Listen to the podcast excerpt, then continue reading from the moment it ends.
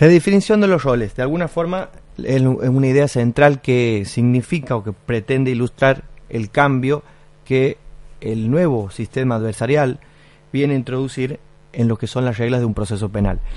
En Argentina tenemos un cambio que ha sido implementado a través de una ley, una ley que todavía no puede llegar a, ejecutarse, está detenida, recordemos una ley que ha sido sancionada el año pasado y que por diferentes motivos, eh, eh, intervenciones en realidad del Ministerio de Justicia de la Nación, todavía no puede llegar al terreno de las reglas rituales del proceso judicial penal a nivel nacional.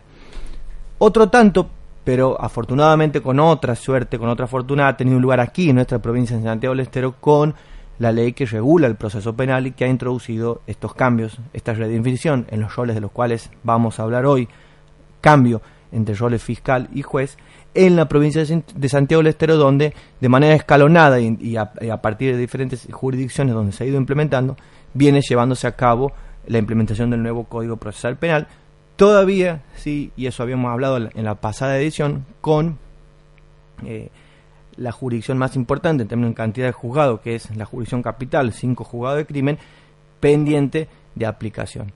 Hace un tiempito, hace será cuestión de unos meses, una organización nacional de mucho prestigio en el ámbito de los estudios eh, jurídicos, en el ámbito penal específicamente, la Asociación Pensamiento Penal, ha tomado a través de la iniciativa de un grupo de chicos y chicas en Santiago del Estero la voluntad, la idea de conformar el capítulo, la sección o la, eh, la expresión local santiagueña de Asociación Pensamiento Penal.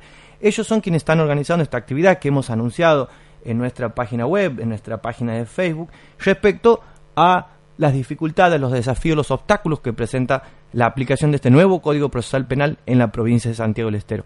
Un poco para presentar la Asociación Pensamiento Penal en Santiago del Estero y otro tanto y seguramente de manera más sustantiva y procurando acercar alguna reflexión respecto a las cuestiones que plantea tanto en lo formal como en las cuestiones de fondo este nuevo Código Procesal Penal en la provincia de Santiago del Estero será el tema central de hoy en Hablemos de Justicia. Estamos aquí nuevamente en Hablemos de Justicia, quien les habla Federico Medina, haciendo nuevamente este programa. Hoy no con todo el equipo completo, aquí con, con Eduardo. ¿Cómo te va, Eduardo? ¿Cómo estás, Federico? Gusto de saludarte y saludar a todos los oyentes. Todos los oyentes, y también vamos a decirlo, como miércoles a miércoles hacen posible también este programa, tanto Walter, que está en la operación técnica, como Alvarito, que está aquí con el celular y es el encargado después de hacer que esto tenga una expresión en, en YouTube y a partir de las redes sociales que podamos replicarlo, difundirlo, hacen posible también miércoles a miércoles Hablemos de Justicia, este espacio radial que la Universidad Nacional a través de su radio nos provee, nos eh, proporciona para que podamos, qué sé yo, intentar acercar algunas ideas de cuestiones que están circulando por la justicia. Y difundir, difundir este, actividades del quehacer judicial provincial y también, este, eh, bueno, comentar temas de empoderamiento de derechos. Sabemos que el lema nuestro es no hay derecho que, que se ejerza si no se lo conoce. Y muchas veces las leyes existen, pero quienes no se las conocen. Son los destinatarios ignoran su existencia y a veces por esa falta de conocimientos no no no los ejerce. Hablamos de hablamos decía Eduardo eh, la falta de conocimiento y, y, si algo nos preocupa o, anima. Eh, eh, y esto lo digo no no por una presión personal, lo digo por por los distintos fallos y los últimos que tiene la Corte Interamericana de Derechos Humanos declarando la responsabilidad del Estado argentino, en la cual, eh, entre las garantías de no repetición, expresamente le impone al Estado argentino que capacite todos sus recursos, eh, sobre todo los recursos que hay agentes del Estado en cuestiones de derechos humanos, a los tres poderes. Bien, decíamos que eh, una de las ideas que anima este programa es pensándolo como, como, como una forma de, de aportar en este sinuoso, seguramente muy sinuoso camino en el acceso a la justicia es la voluntad de comunicarlo, comunicar el derecho, comunicar la justicia y todo lo que acontece en el ámbito de la justicia de otra forma, ¿no? Porque siempre estamos dando vueltas sobre lo mismo y decimos, tratemos, nos pensemos a nosotros mismos en tanto comunicadores con la responsabilidad que tenemos en este espacio y tratemos de alguna forma de comunicar que hacer que todo ese, ese lenguaje que parece inaccesible y todos esos, esos rodeos que muchas veces las fórmulas legales tienen, aquí tengan otra expresión. que justamente todo ese eh, entorno de misticismo y de formalismos muchas veces es lo que ha apartado al Poder Judicial de la gente. De la gente. Y hace poco ha salido nuevamente una encuesta en la cual el 77% de la población desconfía del Poder Judicial, que ha sido publicitada en los medios en los últimos días, eh, pero paralelamente es el poder que más acude y exige eh, en la prestación de, servicio y la, tutela de sus derechos. ¿no? Mm. Esa es la gran contradicción que hay en Argentina y otros países eh, latinoamericanos. Y hay en ese terreno también, creo, ¿no? para acercar una, una reflexión a este primer bloque, vamos a, a dar inicio en unos minutos a un segundo bloque donde tendrá lugar el tema central que nos convoca hoy en Hablemos de Justicia, hay una ficción desde mucho tiempo sostenida en el ámbito del derecho que tiene que ver con esto de que el derecho se presume conocido por todos. Cuando el la ficción legal. Una ficción legal que de ficción tiene mucho y de realidad nada prácticamente porque uno uno sabe en el día a día en la realidad eh, que es y más un estado como Argentina que siempre ha tenido un desorden legislativo de leyes que salen y derogan las anteriores dejan parcialmente con silencios y que de cierto modo eh, eh, hace, hace un par de años atrás se trató de enderezar mediante el la realización del ah, siempre me olvido el nombre del eh, del digesto jurídico argentino no quedó y, y hay que hacer un, un, un, reconocimiento y decir que ni siquiera nosotros los formados en derecho conocemos todo lo que son las leyes que regulan tanto en el orden nacional provincial o municipal como ordenanzas en su conocimiento. Creo que solamente eso está en una eh, ficción también, como fue el juez Hércules de Ronald Working, el juez ideal que decía que conocía todo, eh, un gran filósofo, un gran persona formada en lo justo y que conocía todos los ordenamientos y sistemas jurídicos mundiales. Bueno, era un juez ideal que Working decía, bueno, si no lo podemos emular porque es casi un dios, al menos los que ejercemos las funciones jurisdiccionales, tratemos de acercarnos lo más posible. Bien, aquí veo tan presentes ya los este, quienes están llevando adelante la iniciativa de Asociación Pensamiento Penal en Santiago del Estero. Unos minutos vamos a, estar con ellos. Eh, aprovecho el, el, espacio, decíamos que entendemos también Hablemos de Justicia como un espacio radial donde queremos difundir algunas actividades y una de estas también, Eduardo, lo vamos a hacer con más detenimiento la próxima semana, pero tendrá como, te tendrá como protagonista la semana que viene en la caja forense.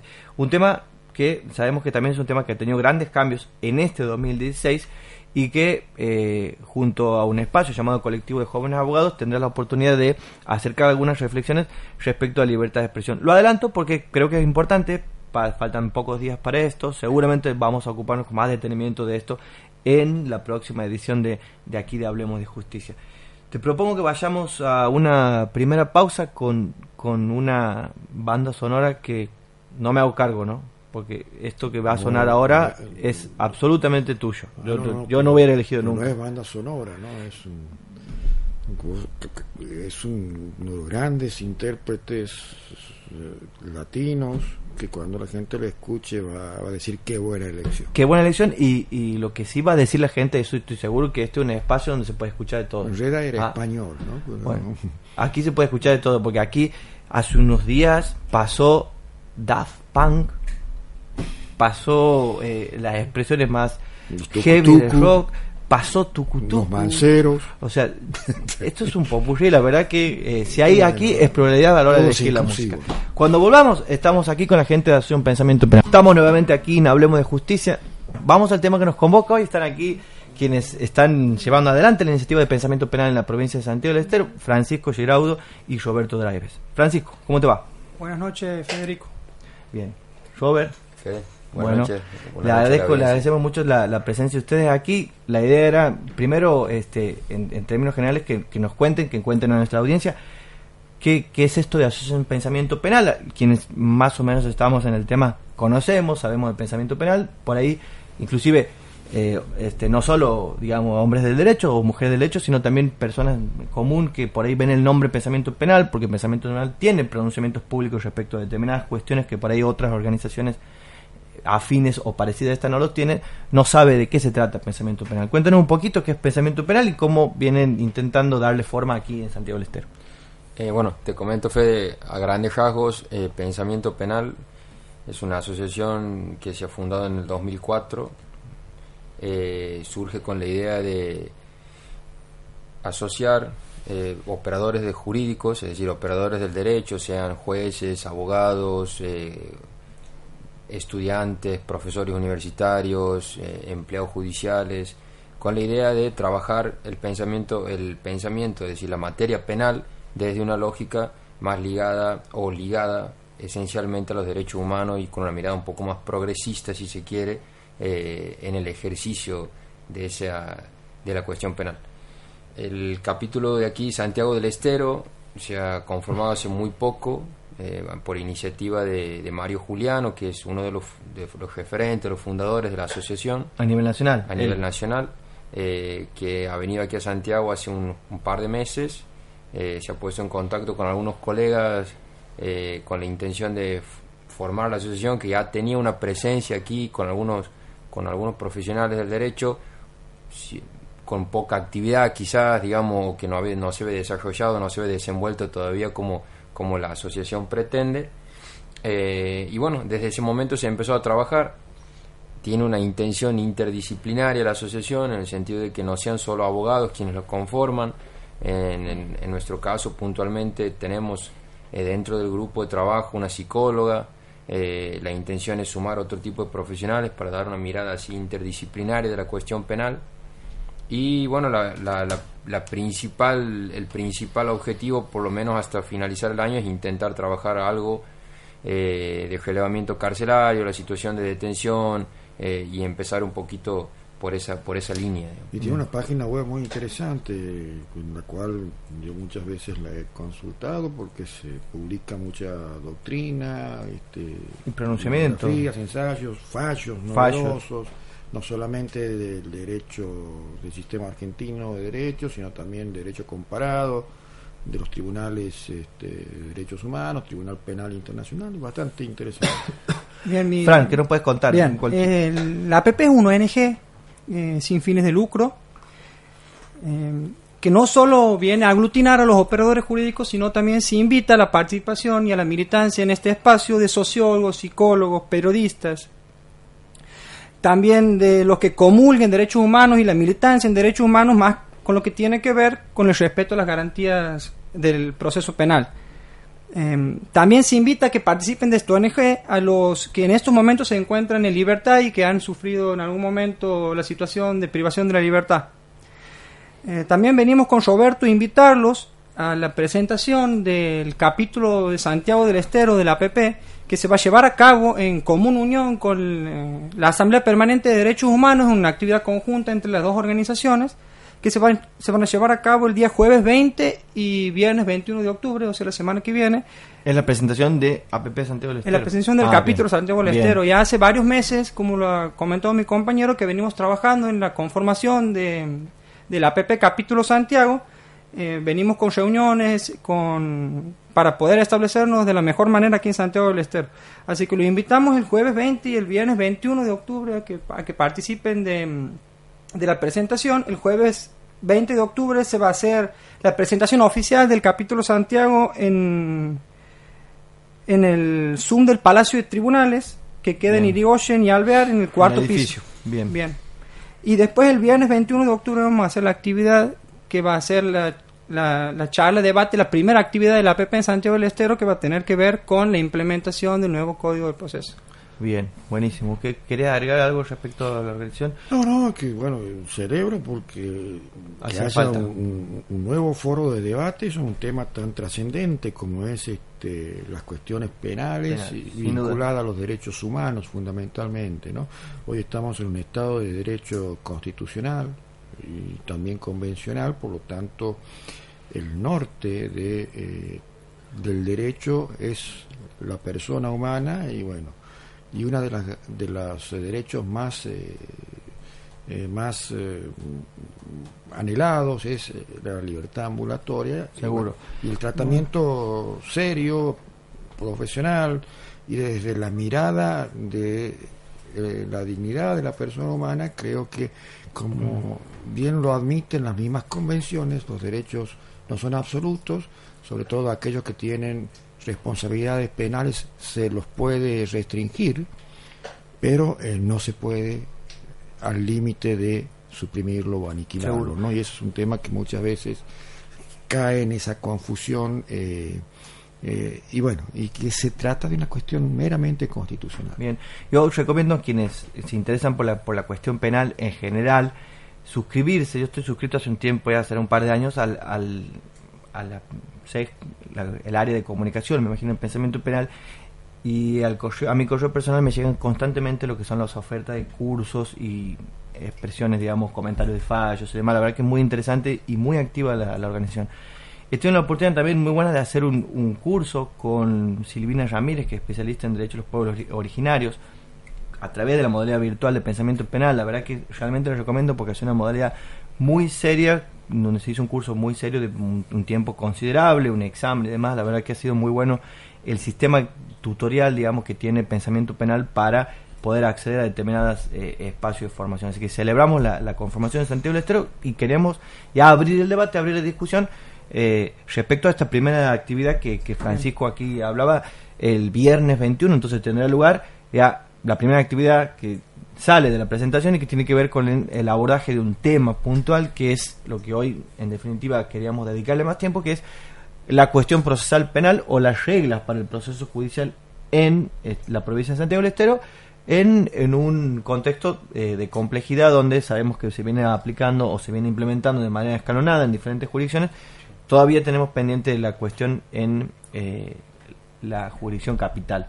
¿Qué nos pueden contar? ¿Qué nos pueden decir? primero quiénes van a estar ese día, quiénes van a hablar, cuál es la idea que tienen respecto a esta actividad donde, donde van a hablar sobre la implementación del Código Procesal Penal. Creo que le llamaron los antigueños y el proceso penal, algo así es el nombre. Desafío de su implementación. Desafío de su implementación. Eso se hace en el Zoom de tribunales. Son dos actividades. Las dos son el Zoom. no, el día jueves es en el Zoom de La presentación.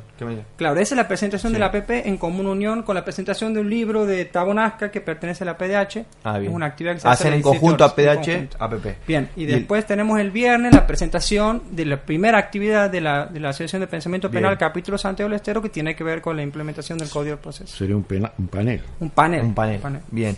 ¿Qué nos pueden contar? ¿Este panel quiénes van a estar? ¿Cuál es la idea? el, el profesional invitado en este caso es el doctor Adrián Martín que es un referente del derecho penal a nivel nacional, ligado a la actividad judicial, en este caso el juez, eh, y un poco para comentar cuáles son, cómo es la implementación o cómo funciona el proceso penal acusatorio en, su lugar de trabajo y, analizar cuáles son las eh, los puntos a resaltar, los puntos positivos o en, en qué se ha evolucionado, si se quiere, al implementar este tipo de procedimiento eh, y salir eh, del, que tenemos hoy vigente en, en, Capital todavía.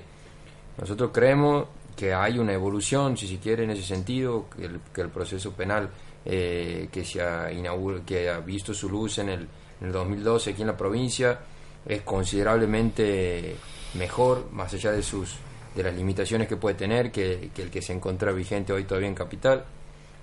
un poco también va en la línea de la del, de lo que establece la constitución provincial en relación a la oralidad también del proceso y tener un poco más hacia ese tipo de trabajo. Y fundamentalmente el artículo 8 del juez imparcial, ¿no? juez imparcial. Que hablábamos al inicio, de la eh, definición de roles. De la definición de roles del juez, del fiscal. Eh, creo que se puede hacer un trabajo mucho más serio, mucho más, además con una, una pretensión de celeridad que de la que hoy también, eh, en la que hoy también tenemos creo, algunas, algunos problemas. Eh, y bueno, un poco es charlar sobre esta cuestión que, que puede esperar el santiagueño, la santiagueña eh, como ciudadano eh, que, que, se vea implicado en algún proceso penal, que, que tenga ya con esta nueva configuración, esta naturaleza, cuáles son las formas en que se va a ir atravesando las distintas etapas. Y, algo que le interesa mucho al, ciudadano común, que no está tan, tan, tan vinculado al, mundo forense, al mundo de los abogados, es que el proceso penal no solamente trae ventajas, como por ahí algunos que son detractores del sistema acusatorio aducen como que pierde eficacia, eh, favorece al, al imputado y no favorece a la víctima, muy por el contrario. Muchas veces lo que se eh, cuestiona de los procesos penales es la justicia atemporal, fuera de tiempo, o que tarda mucho en llegar, justicia tardía, dicen que no es justicia.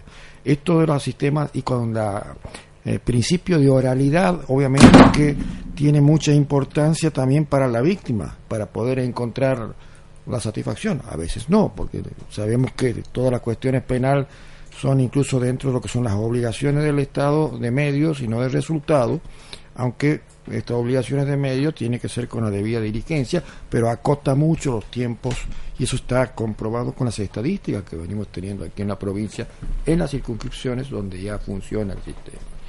¿Podemos comentar un poquito cómo se ha venido más o menos una idea de cuáles son las circunscripciones para que la gente entienda? Comenzó en Frías, siguió y hoy ¿Qué queda pendiente? Capital. Solo, capital. capital y Montequemado, perdón. Capital y Montequemado. Eh, en capital, para que la gente entienda, también es cierto, hay que, hay que decirlo, no se está implementando lo que es la primera parte del proceso, o sea, la, etapa de instrucción, pero en la etapa de recurso. Es que yo no lo diría en capital, porque no podemos. ¿Cómo sería? Porque no podemos. Si no hay este, recurso en la decisión, eh, tiene que ir. Yo te quiero aclarar alguna cosa de, mi perspectiva. Yo hablo a título personal, si bien integro la autoridad de aplicación, pero voy a hablar a título personal. En materia recursiva ya rige el sistema. Es, pero en materia recursiva no es monopolio de capital, no, es de toda, la provincia. De toda la provincia O sea que la única circunscripción que no ha entrado es la de la etapa preparatoria, es capital. Y Monte Quemado, ¿no? Y Monte Quemado, todavía pendiente. Eh, otra, otra de las cuestiones por ahí que quedan siempre en el aire y, tratamos, lo hemos dicho varias veces, lo, has dicho hace un, hace un rato, eh, respecto a la redefinición de los roles y, esta idea central para que la gente entienda, quien está escuchando al otro lado, que cómo son los roles, si es que cómo están divididos los roles, cómo se confunden los roles en un sistema, en el sistema inquisitivo, y cómo se separan en este proceso adversarial. Siempre bueno recordarlo. Siempre bueno recordarlo. vamos a ver si quién nos puede responder, quién se anima a responder, Francisco, Robert, para que se entienda un poco por ahí esto de que hay dos personas que tienen diferentes roles y hay una persona que, como se dice vulgarmente, tiene las dos camisetas en un, en un modo de proceso. Para que entienda un poco nuestra audiencia qué, qué se quiere decir con el sistema inquisitivo, qué se quiere decir con el sistema adversarial, así en dos palabras respecto a los roles. ¿Qué hace un juez y qué hace un fiscal? El, sistema inquisitivo, que es el que hoy, como bien decía el doctor, está vigente en la etapa preparatoria dentro de la jurisdicción capital, eh, tiene la particularidad de que es el juez quien investiga y quien luego termina juzgando sobre el mérito de esa investigación que ha llevado adelante. Con la contradicción, si se quiere, de que es la misma persona que ha estado investigando, la que luego analiza su misma investigación para resolver. Y cuando impugna la defensa, tiene que resolver a ver sobre su propia estrategia de investigación. Y ahí se da la figura que no encuadra en lo que es el juez imparcial del artículo 8 de la Convención Americana. Porque tiene, es juez y parte, porque también ha sido parte. de esa de esa de esa este, investigación. teoría del caso vamos a llamarle así como se llama por eso decimos las dos camisetas. Lleva puestas las dos camisetas. Tiene en, su mismo lugar una doble función. Tal cual con, Ahora, con, el condicionamiento que eso significa las contradicciones que puede acarrear y bueno y eso un poco está también como dice el doctor aquí en contra de los principios convencionales y en contra también de los principios constitucionales nuestros de la garantía del debido proceso digamos Bien, y la idea general del sistema adversarial es cuál?